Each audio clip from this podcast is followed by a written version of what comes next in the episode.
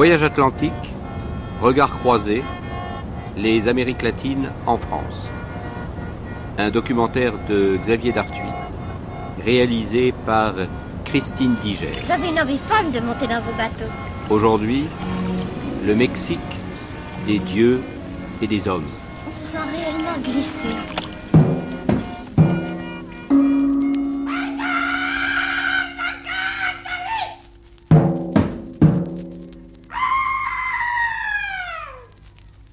Le Minotaure grec a son pareil dans la mythologie aztèque. Huitzilopochtli, fils de Géa, la terre, dévore ses enfants. D'une éternité à l'autre de l'histoire, ces monstres miroirs nous renvoient une image parfaite, mangent, engloutissent, étouffent, jouissent et ne digèrent rien du dialogue passionné et turbulent entre nos deux peuples.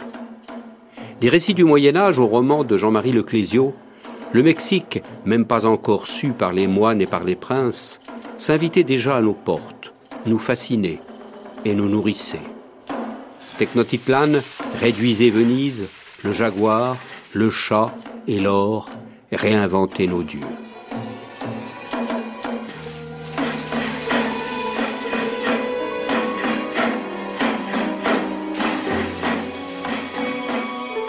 Crois que ce qui m'a d'abord frappé au Mexique, c'est le, côté très sérieux des Mexicains. Jean-Marie Leclésio. C'était en 76.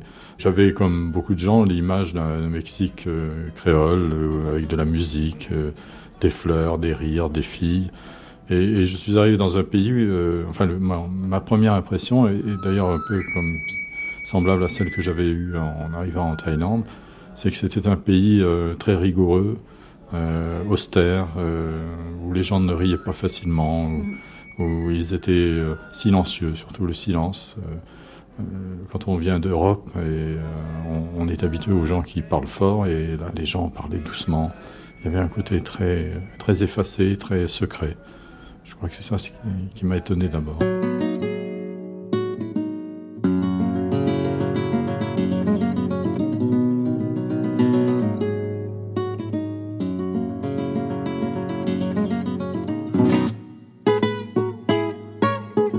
Première imprimerie venait de France.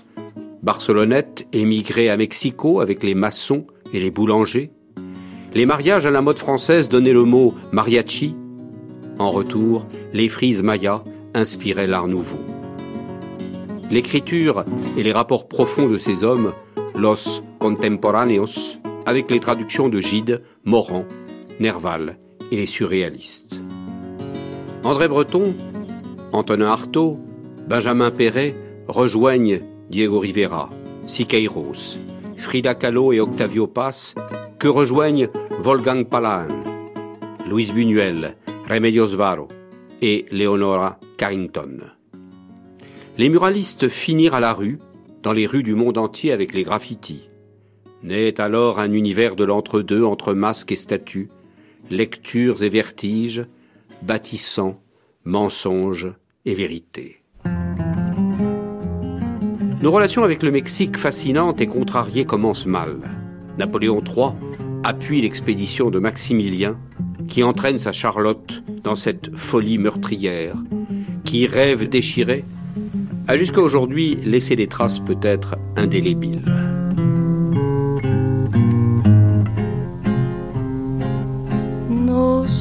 Qué tienen las flores, las flores del campo santo. No sé qué tienen las flores, llorona, las flores del campo santo, que cuando las mueve el viento llorona, parece que están llorando, que cuando las mueve el viento llorona,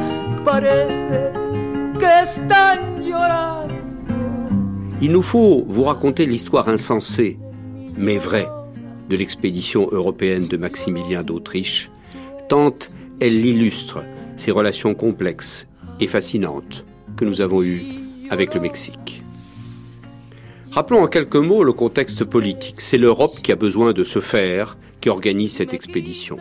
France, Espagne, Angleterre, même si très vite les deux derniers, comprenant le Bourbier, se retirent. C'est la lutte des Bourbons contre les Habsbourg. Le Mexique est pris par la France comme un terrain d'expérimentation d'une nouvelle organisation sociale, de la laïcité, des lois et d'une bourgeoisie qui a dérobé le goût à l'aristocratie. Tout ceci n'est que chimère. En France, c'est le passage entre l'Empire et la République. Porfirio Diaz en sera en quelque sorte acteur, spectateur et mouvement de pendule de l'histoire, terminera sa vie à Saint-Jean-de-Luz, à quelques kilomètres de l'hôtel du palais de Biarritz, où l'intervention s'est décidée. Toute cette chimie fumeuse précipite le Mexique vers la Révolution. Au moment où l'Empire espagnol connaît ses premières grandes fissures, la France et l'Angleterre se méfient de l'ingérence des États-Unis au sud du continent. En 1776, les USA déclarent leur indépendance. En 1807, Napoléon installe son frère, le fameux Pepe Botella, en Espagne. En 1813, Hidalgo et Morelos, au Mexique, poussent leur cri d'appel à la liberté.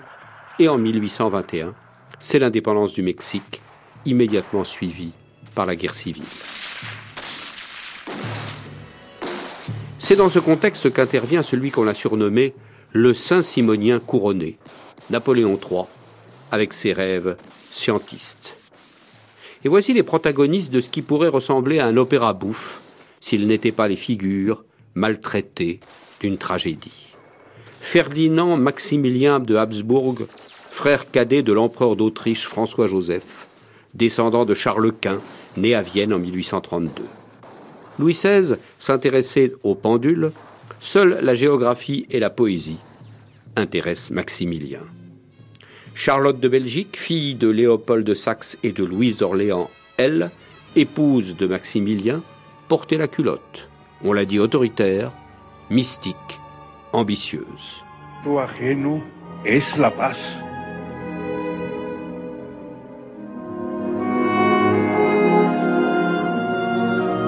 L'archiduc rêvasse dans son château de Miramar en Autriche, château de conte de fées.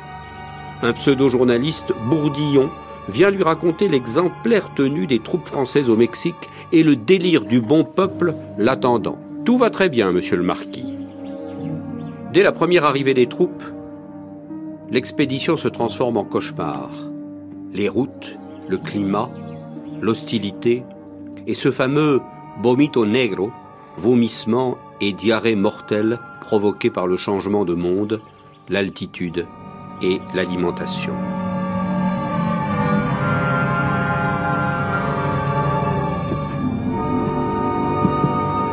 Mexicanos en el Consejo de Guerra quisieron salvar mi vida. ¡Viva México! ¡Aquí! Mexicanos, Muero por una causa justa. Por la independencia y la libertad de México. Ojalá que mi sangre ponga fin a las desgracias de mi nueva patria. ¡Pelotón! ¡Firme! ¡Posición de tiradores! ¡Preparen! ¡Apunten! ¡Viva México! La bataille de Puebla se livre le 12 avril 1862. C'est une victoire à la Pyrrhus, la victoire des enfants de l'Anahuac sur les premiers soldats du monde. C'est une victoire française en trompe-l'œil. L'armée française est comme la gélatine, elle se meut mais n'avance pas, lance un officier, perspicace. Les batailles qui suivirent ressemblèrent à l'enfer, à commencer par la célèbre bataille de Cameron, le 30 avril 1863, où s'illustrent les légionnaires français à la tête desquels le fameux Danjour à la main de bois. Sa main de bois est exposée au musée d'Aubagne. Pas de quartier. Douze légionnaires opposent jusqu'à la mort une résistance pathétique, héroïque et folle jusqu'au dernier. Une figure vaut à elle seule un portrait, celle du Diable Rouge, Charles-Louis Dupin, natif du Tarn, fanatique et cruel soldat valeureux qui sème la terreur dans les terres chaudes. Charlotte le fera rappeler en France, il parviendra à anoblir son nom Dupin. Reviendra au Mexique, sera un des responsables de l'organisation de la retirada. Il mourra ignoré et diffamé dans un hospice de Montpellier le 3 octobre 1868. Un général autrichien aurait déclaré, parlant alors de Maximilien Va, pauvre fou, tu regretteras ton beau château de Miramar. Ils arrivent à Veracruz le 28 mai. La traversée a été pénible et l'accueil est plus que désordonné et froid. Le voyage jusqu'à Mexico est un calvaire. La chaleur est torride, la diligence inconfortable, les cieux seront. En chemin, à Puebla, Charlotte fête ses 24 ans. Maximilien prend conscience, mais en même temps ne veut pas le savoir, que dans les terres chaudes se traîne une armée de gueux en haillons et affamés. Une guérilla féroce est entamée entre ces gueux et les soldats de Benito Juárez, dirigée par un jeune officier talentueux, Porfirio Díaz. Napoléon III sait maintenant que le combat est perdu, que le rêve d'Amérique s'est transformé en cauchemar. Le 15 janvier 1866, en réponse à une lettre de demande de renfort, l'empereur des Tuileries répond en substance Préparez le retour.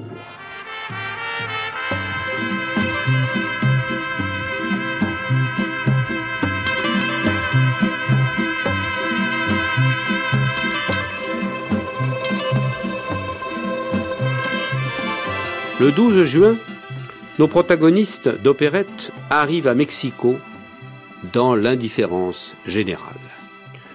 Une fois parvenu au château, l'autre, celui de Chapultepec, persuadé qu'il y a un rôle historique à jouer, Maximilien légifère. Il fabrique un monde, écrivant sept volumes de lois et décrets, invente un pays qui n'existe pas et qui n'a jamais existé, entre Don Quichotte et Thomas More. C'est la déroute. Pour la dernière fois, Napoléon III envoie à l'automne 1865 8000 hommes supplémentaires. Que fait l'empereur d'Autriche, le rêveur allemand? Il est dans son petit palais d'été et bientôt dans un trianon qu'il a fait construire près de Cuernavaca. Il l'appelle El Olvido, l'oubli. Il chasse les papillons, vit avec une belle mulâtre, la belle indienne Guadalupe Martinez, en engrosse une autre, la femme de son jardinier, boit beaucoup de vin et a des accès terribles de fièvre.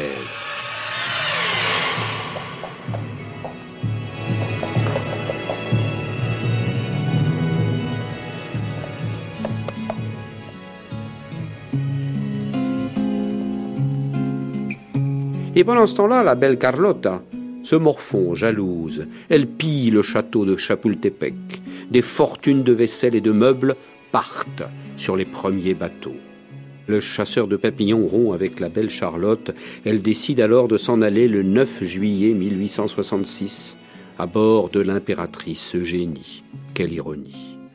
Elle s'en va dégoûtée, humiliée et jalouse, et elle s'en va aussi pour, une dernière fois, défendre son mari et son rêve. Sur la route de Puebla, elle s'arrête à l'endroit même où elle avait fêté ses 24 ans. Elle a eu une première hallucination en parlant d'un dîner où on a voulu l'empoisonner. La route qui l'a conduit à Veracruz pour embarquer est un cauchemar, des pluies torrentielles et des cris. Adios, Mama Carlota! Adios! Adiós, mamá Carlota. Adiós, adiós, adiós. Se fueron los franceses, se fueron partan los franceses, brindemos en festín. Mas que en sus güeritas nos queden de botín. Adiós, mamá Carlota. Adiós, adiós, adiós. Adiós, madame Amour. Adiós, adiós, adiós. Adiós, Antoine Ajeno. Adiós, adiós, adiós. Se larguen los franceses, mamá Carlota, no. Elle cherche à rencontrer Napoléon III, atteint de gouttes et vieillissant, pour défendre l'œuvre de son infidèle de mari. Je ne peux plus rien faire, dit l'empereur. Elle continue à se battre jusqu'à la dernière entrevue où Napoléon, Napo, lui aurait déclaré Madame, vous ne devez plus vous faire aucune illusion. Elle devient folle. Elle va au Vatican et se couvre la bouche de chocolat devant le Saint-Père, car c'est à nouveau un poison. Après un long séjour à Miramar, elle meurt au château de Bouchoux en Belgique en 1927, à l'âge de 87 ans. L'empereur Maximilien, il reprend la chasse aux papillons, on l'arrête. Le 25 mai commence un procès d'opérette. Le 14 juin, il est condamné à la peine capitale. Il choisit lui-même les hommes du peloton. Victor Hugo tente une dernière médiation. À l'aube du 19 juin, quelle belle journée. J'ai toujours souhaité mourir par un jour comme celui-là. Il déclare avant la salve Je pardonne à tous, que tous me pardonnent que mon sang prêt à couler soit répandu pour le bien du pays. Vive le Mexique, vive l'indépendance. Et il murmure, pauvre Charlotte. Alors pétaradent les premiers feux de l'exposition universelle de Paris. Le monde entier a oublié.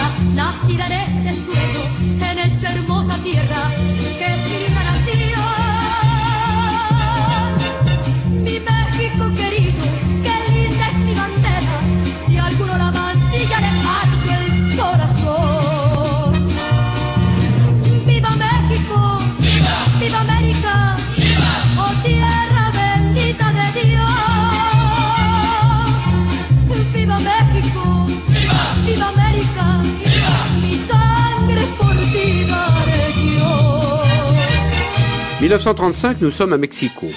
Pendant que l'Europe se déchire, ensanglante à jamais l'Espagne, invente les camps de la mort, dans une petite maison bleue, la Casa Azul, dans ce qui encore à l'époque était un village, Coyoacán, un couple insensé, Frida Kahlo et Diego Rivera, inventent un nouveau monde, celui où on rit, on chante, on aime, on trompe, on écrit et on peint.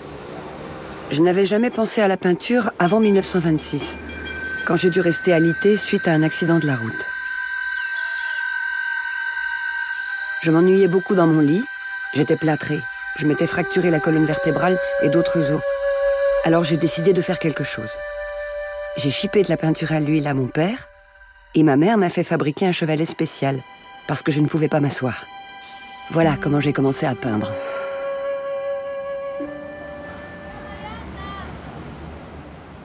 Dans un entretien avec le Hondurien Rafael Eliodro Valle en 1938, Breton, le pape du surréalisme, dira J'ai rêvé du Mexique et je me trouve au Mexique. Le passage de la connaissance intuitive à la connaissance rationnelle s'opère sans le moindre choc. La référence au Mexique ne pouvait constituer par ailleurs qu'un cas particulier. En effet, pour moi, jamais comme aujourd'hui, la réalité est venue remplir avec telle splendeur les promesses du rêve. Ce Mexique n'est pas un mythe, c'est un Mexique qui vibre de vérité, non seulement pour Louis du poète, sinon pour celle de tous les hommes qui ont le soin de distinguer la condition sociale de la condition humaine. À part ça, tout ce que j'ai dit, le Mexique tente à être le lieu surréaliste par excellence. Fin de citation. J'ai déjà dit que le pire revers d'une activité comme celle à laquelle je me suis voué tient à ce que les liens affectifs qu'elle crée entre les hommes qui s'y livrent ne résistent pas à l'apparition d'une divergence idéologique de quelque ampleur. André Breton. Il s'agit donc d'un bonheur des plus accidentés.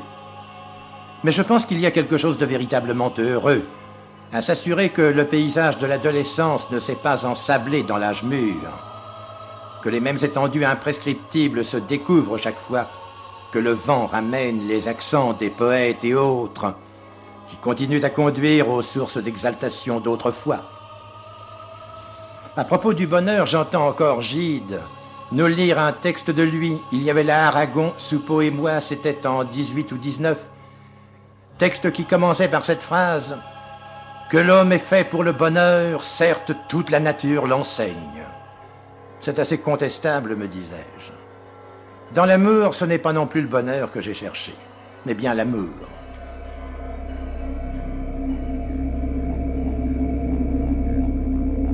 Ce voyage est improvisé.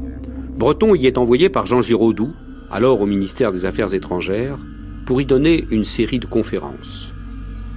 Juste avant son départ de Paris, il a été exclu du Parti communiste. Son projet présent est de pouvoir rencontrer à Mexico l'homme de la Révolution d'octobre, le dissident, le condamné à mort, Léon Trotsky. On connaît la suite, le manifeste pour un art révolutionnaire indépendant, les chassés-croisés amoureux entre Frida et Léon, Jacqueline et Frida, le départ amer de Breton, et quelques années plus tard, le coup de piolet dans le crâne de Trotsky. D'ailleurs, Trotsky savait qu'à plusieurs reprises j'avais élevé la voix pour sa défense et désirait me voir. Alors qu'il errait sans visa par le monde, c'est à Rivera qu'il devait de lui avoir trouvé asile au Mexique et d'avoir disposé le président Cardenas en sa faveur. Lui-même, il était l'hôte de Rivera, mais occupait une autre maison, avec sa femme, ses secrétaires et les hommes préposés à sa sécurité. Un attentat était considéré comme si probable que cette maison était flanquée de part et d'autre à quelques cinquante mètres de deux postes de garde où se tenaient en permanence cinq ou six hommes armés, dont la mission était d'arrêter toutes les voitures pour les inspecter.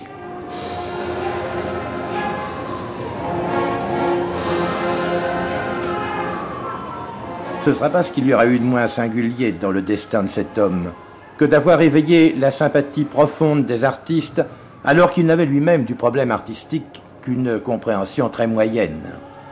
Il souffrait visiblement quand l'un de nous s'attardait à caresser une poterie précolombienne. Je vois encore le regard de blâme qu'il laissa tomber sur Rivera quand celui-ci soutint, ce qui pourtant n'avait rien d'extravagant, que le dessin n'avait fait que péricliter depuis l'époque des cavernes. Et comme il explosa un soir où nous nous laissions aller à penser tout haut devant lui, qu'une fois, par la Révolution mondiale, instituée la société sans classe, de nouvelles causes de conflits sanglants, c'est-à-dire des causes autres qu'économiques, ne manqueraient pas de surgir. Mais c'était là des dissentiments d'ordre fugitif, qui ne portaient pas atteinte à l'harmonie de nos rapports. Pendant son séjour, Breton essaye de convertir ses nouveaux amis au surréalisme. Frida est rebelle. Je n'ai jamais su que j'étais surréaliste jusqu'à ce qu'André Breton vienne au Mexique et me dise que je l'étais. Moi-même, je ne sais toujours pas qui je suis. Soy un pobre venadito que habita en la serranía.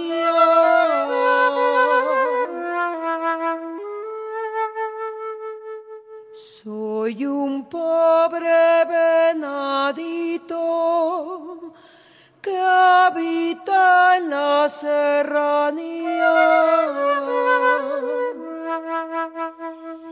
En 1939, Frida vient exposer à Paris à la Galerie Cole. Le problème avec le seigneur breton, c'est qu'il se prend trop au sérieux. Paris, 16 février 1939. Quand je suis arrivée, les tableaux étaient encore à la douane. Parce que ce fils de pute de Breton n'avait pas pris la peine de les en sortir. Bref, j'ai dû attendre des jours et des jours, comme une idiote. Jusqu'à ce que je fasse la connaissance de Marcel Duchamp, un peintre merveilleux. Le seul qui ait les pieds sur terre parmi ce tas de fils de pute lunatiques et tarés que sont les surréalistes. Je ne peux plus supporter ces maudits intellectuels de mes deux. C'est vraiment au-dessus de mes forces. Je préférerais m'asseoir par terre pour vendre des tortillas au marché de Toluca, plutôt que de devoir m'associer à ces putains d'artistes parisiens. Ils passent des heures à réchauffer leurs précieuses fesses aux tables des cafés, parlent sans discontinuer de la culture, de l'art, de la révolution et ainsi de suite, en se prenant pour les dieux du monde, en rêvant de choses plus absurdes les unes que les autres, et en infectant l'atmosphère avec des théories et encore des théories qui ne deviennent jamais réalité. Mon cœur plein de tendresse et de caresses. Un baiser tout spécialement dans ton cou. Tasso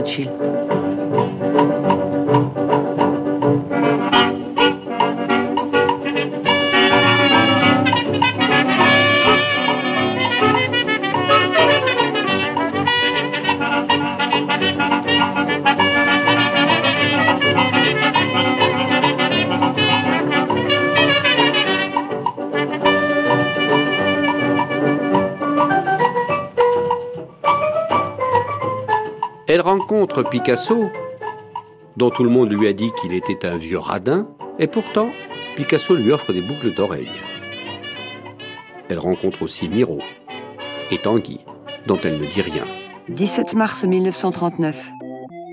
Il y avait un paquet de beau monde le jour de l'opening, avec des tas de félicitations à la Chicoua, y compris une accolade de Juan Miro et des louanges de Kandinsky, les félicitations de Picasso et de Tanguy, Et d'autres grands cacas du surréalisme.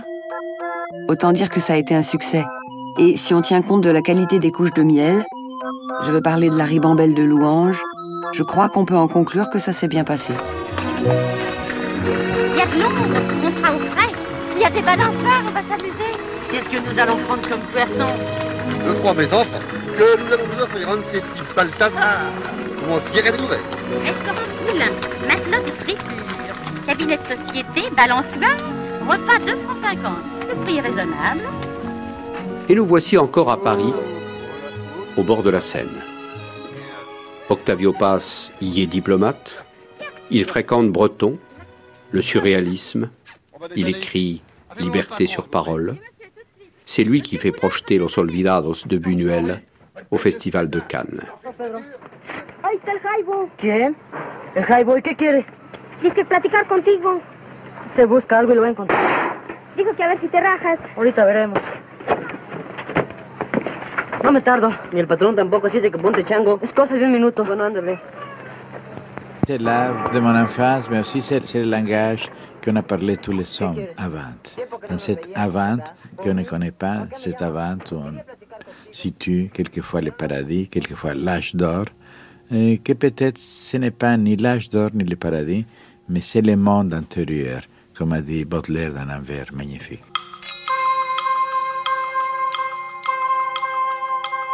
Ma femme à la chevelure de feu de bois, aux pensées d'éclairs de chaleur, à la taille de sablier, ma femme à la taille de loutre entre les dents du tigre, ma femme à la bouche de cocarde et de bouquets d'étoiles de dernière grandeur, aux dents d'empreintes de souris blanches sur la terre blanche, à la langue d'ambre et de verre frotté, ma femme à la langue d'hostie poignardée, à la langue de poupée qui ouvre et ferme les yeux, à la langue de pierre incroyable, ma femme aux cils de bâton d'écriture d'enfant, aux sourcils de bord de nid d'hirondelle, ma femme aux tempes d'ardoise de toit de serre et de buée aux vitres, ma femme aux épaules de champagne et de fontaine à tête de dauphin sous la glace. Tout le monde dit que Breton était insupportable, mais pas du tout pour moi. Non, il lui a trouvé très sympathique, Breton.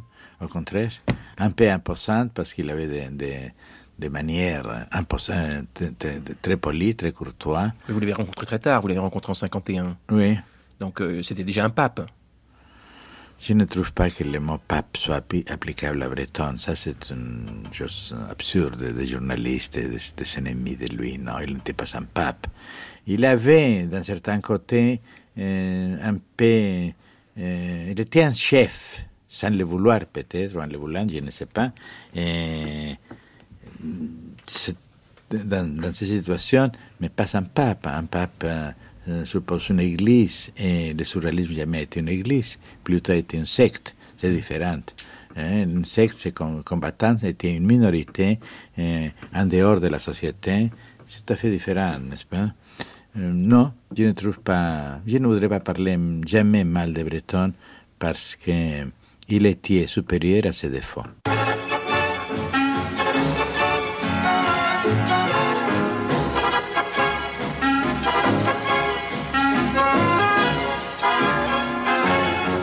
Tamayo, Toledo, Juan Soriano, José Luis Cuevas, Rodolfo Nieto à Paris.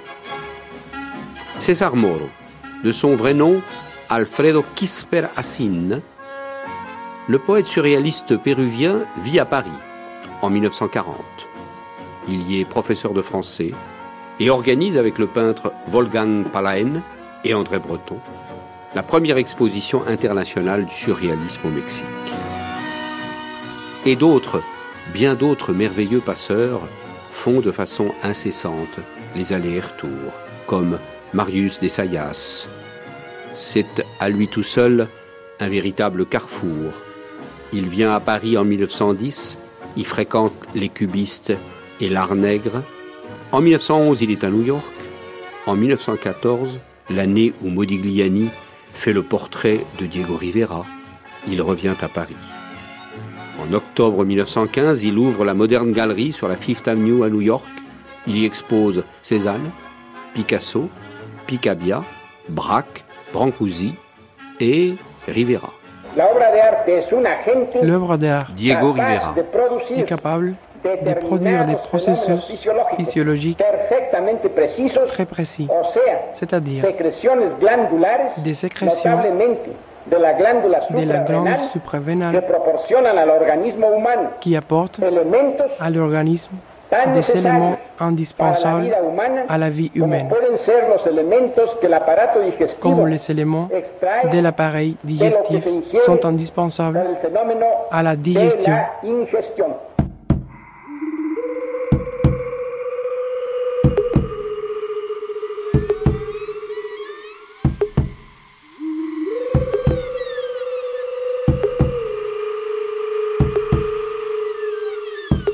André Malraux, peu après la mort de Picasso, écrit La tête d'obsidienne sur une statue Olmec. Et Antonin Artaud, avec son fameux poème Tutugouri.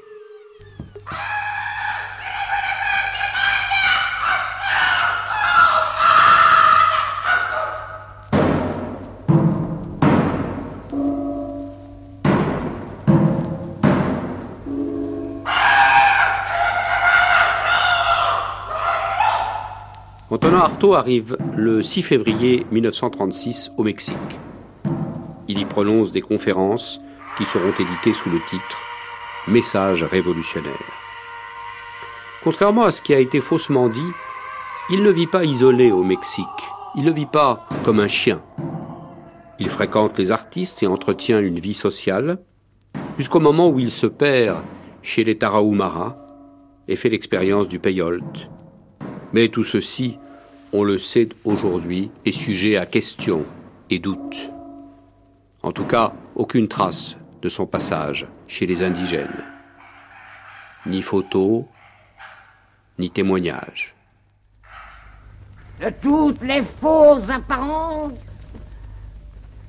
il répond universellement dans les espaces, et c'est ainsi Le momo, peut prendre figure d'halluciné. Que voulez-vous dire, monsieur Artaud?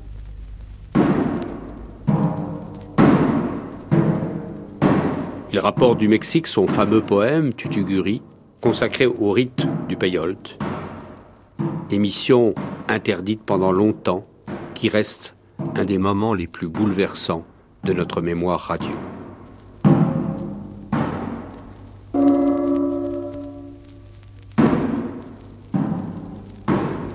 Mais vous délirez, monsieur Artaud. Je veux dire que j'ai trouvé le moyen d'en finir une fois pour toutes avec ce sein. Et que si personne ne croit plus en Dieu, tout le monde croit de plus en plus dans l'homme. Or, c'est l'homme qu'il faut maintenant se décider à émasculer. Comment cela? Comment cela De quelque côté qu'on vous prenne, vous êtes faux, mais faux alliés. En le faisant passer une fois de plus, mais la dernière sur la table d'autopsie pour lui refaire son anatomie. Je dis pour lui refaire son anatomie.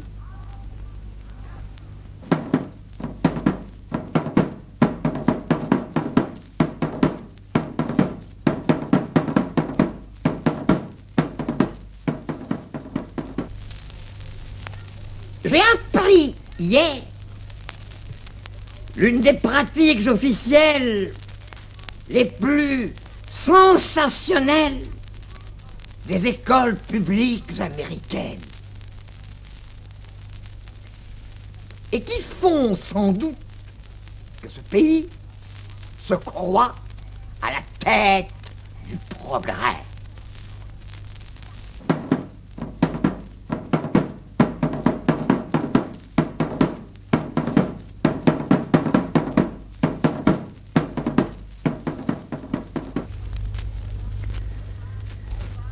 Face du peuple qui fait manger à ses chevaux, à ses bœufs et à ses ânes les dernières tonnes de morphine vraie qui peuvent encore lui rester pour la remplacer par des ersatz de fumée. J'aime mieux le peuple qui mange à même la terre, la terre d'où il est né. Je parle des Tarahumara. Mangeons le peyote à même le sol, pendant qu'il naît, et qui tue le soleil pour installer le royaume de la nuit noire et qui crève la croix des espaces afin que les espaces de l'espace ne puissent plus jamais se rencontrer ni se croiser. C'est ainsi que vous allez entendre la danse du Totogori.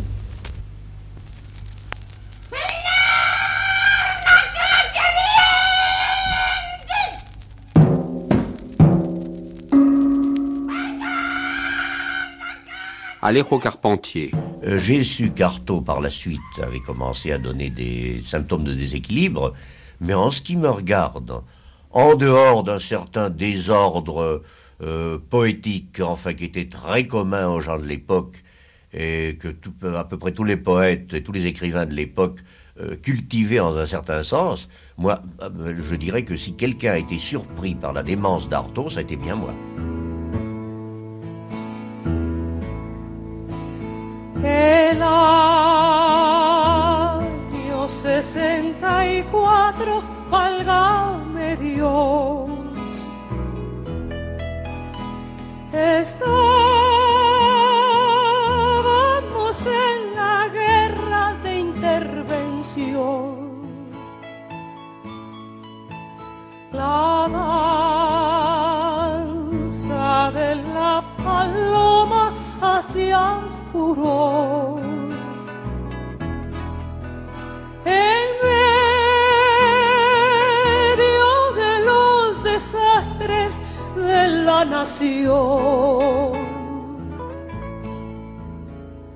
Maximiliano con todos sus traidores se invencibles los invasores. Nous disions lundi que beaucoup de gens qui ont aimé la France, qui aiment aujourd'hui encore la France, posent la question pourquoi nous avez-vous abandonnés Et quand on est au Mexique, on s'aperçoit à quel point ces relations, ce réseau, cette fraternité sont encore forts. Nous devons favoriser ce grand réseau culturel et diplomatique que nous avons maintenu vaille que vaille. Nous devons encourager et renforcer, notamment financièrement, une coopération et des institutions comme les alliances, comme les instituts, comme nos antennes scientifiques, comme celle par exemple du CNRS au Mexique, comme nos coopérations universitaires. Nous devons bien évidemment fêter en France le formidable travail que fait l'Institut des hautes études d'Amérique latine avec la bibliothèque Pierre Mondec qui contient 12 000 volumes, la Maison de l'Amérique latine créée en 1946, l'Institut des Amériques et certains laboratoires de recherche et de rencontres dans des institutions prestigieuses comme nos universités, la Maison des sciences de l'homme ou sciences politiques. Nous devons aujourd'hui faire un bilan critique. Ces institutions ont été mises à mal, réduites avec des budgets dérisoires. La France doit, dans un autre domaine, soutenir les festivals et circuits de distribution qui montrent le cinéma euh, latino-américain, soutenir des salles, comme l'admirable travail par exemple que fait la salle de cinéma à Paris, le Latina, soutenir des éditeurs.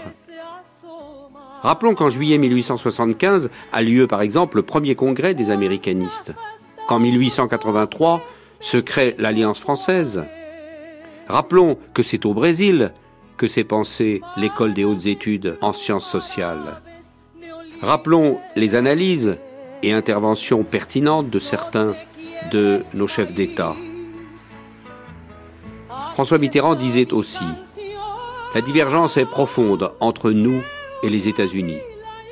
En fait, le marché libre ne permet d'autre croissance que celle des firmes multinationales qui créent dans le tiers-monde des flots de richesses dans un océan de misère.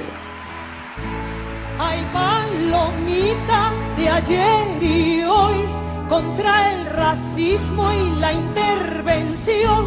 Vuela paloma a las fronteras, quita una estrella a su bandera. Que no queremos imperialismos, estamos hartos de su cinismo. Que nuestros aires son soberanos, somos chinacos y mexicanos.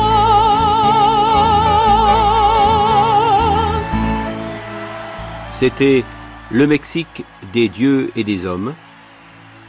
Prise de son studio Jacques Hubert et Alexandre Dank. Mixage Bruno Mourlan. Assistant à la réalisation Flavie Fratacci, Ivan Diaz. Réalisation Christine Diger. Un documentaire de Xavier Dartuy. Dans quelques instants, la suite de notre grande traversée, Voyages atlantiques, regards croisés. Avec nous, jusqu'à 12 heures, aujourd'hui au Mexique. Entre las almas y entre las rosas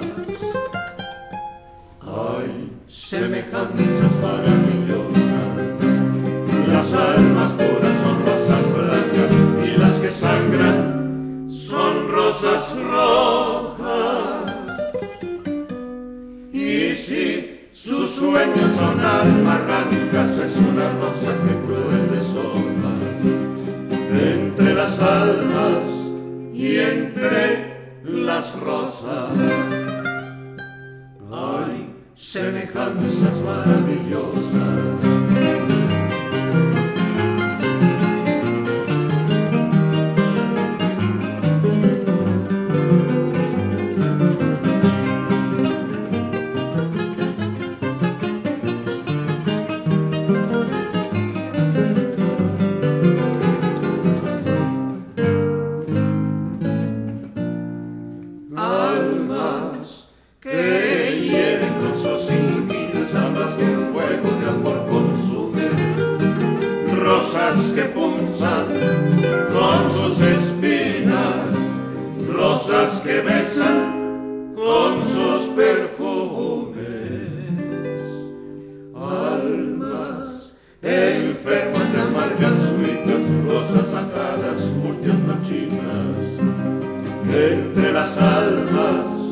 Y entre las rosas